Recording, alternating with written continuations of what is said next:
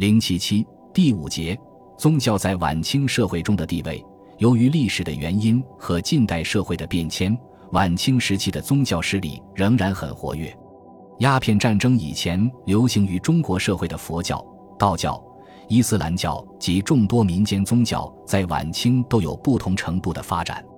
另外，西方基督教也随着中国闭关大门的被打开而卷土重来。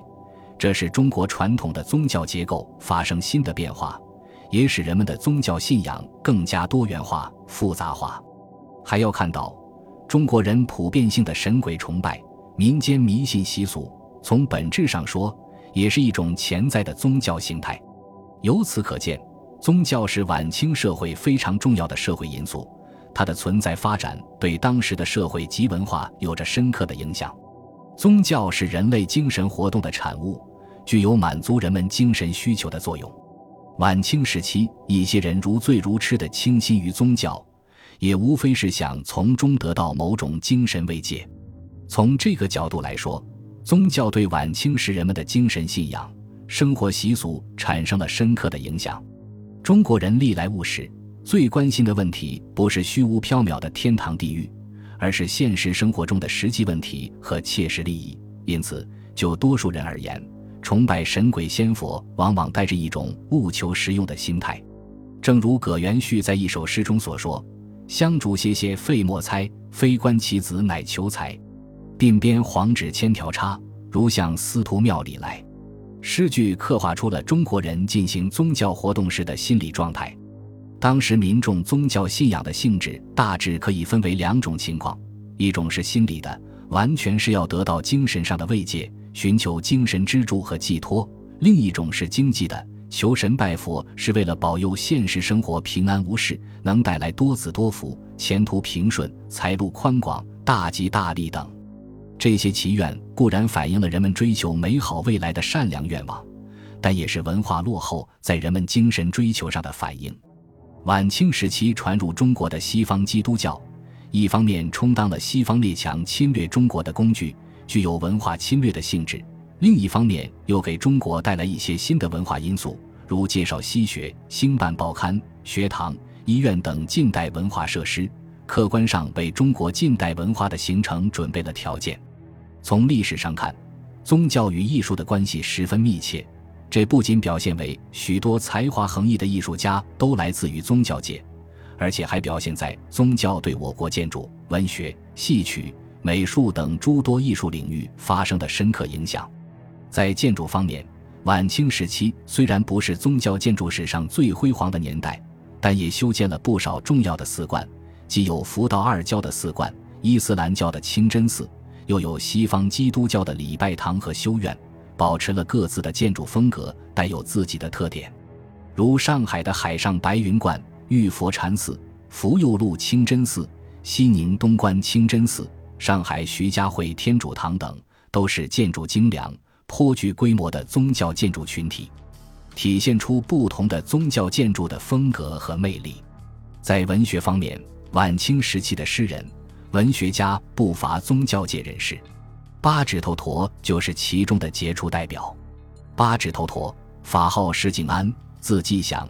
因曾与阿育王寺烧残二指，并弯臂肉燃灯供佛，故号八指头陀。他俗姓黄，名独山。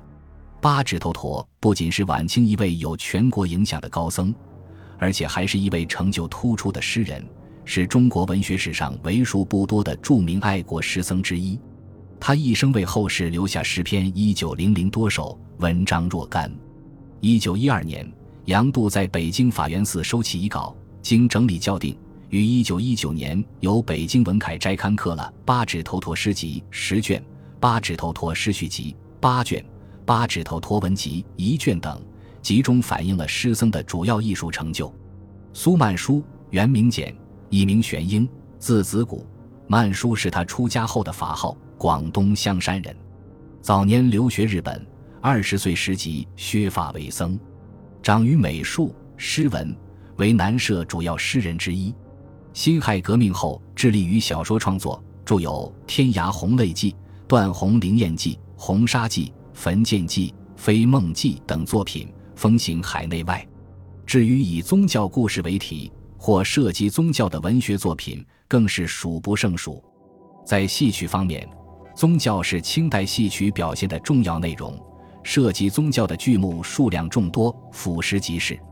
如火烧红莲寺、混元河、上金山、碧游宫、称心律、慈悲院、盘陀山、广寒香、儿孙福、醉菩提等，都是以佛。到人物及故事为主要内容来展开的，在美术方面，稍早一些的宗教界画家有改其善画人物、山水、花卉，代表作有《红楼梦图咏》《芝兰双玉图》等，另著有《玉壶山房词选》。著名的画僧有真然和虚谷。真然，字莲溪，曾住黄山，故号黄山樵子，江苏兴化人，曾居扬州众香庵。善画山水、人物、花鸟、兰竹等，由常画人物，不用底稿，落笔稳成，一时竟为绝艺。虚谷，俗姓朱，名怀人，一名虚白，号紫阳山人，安徽新安人。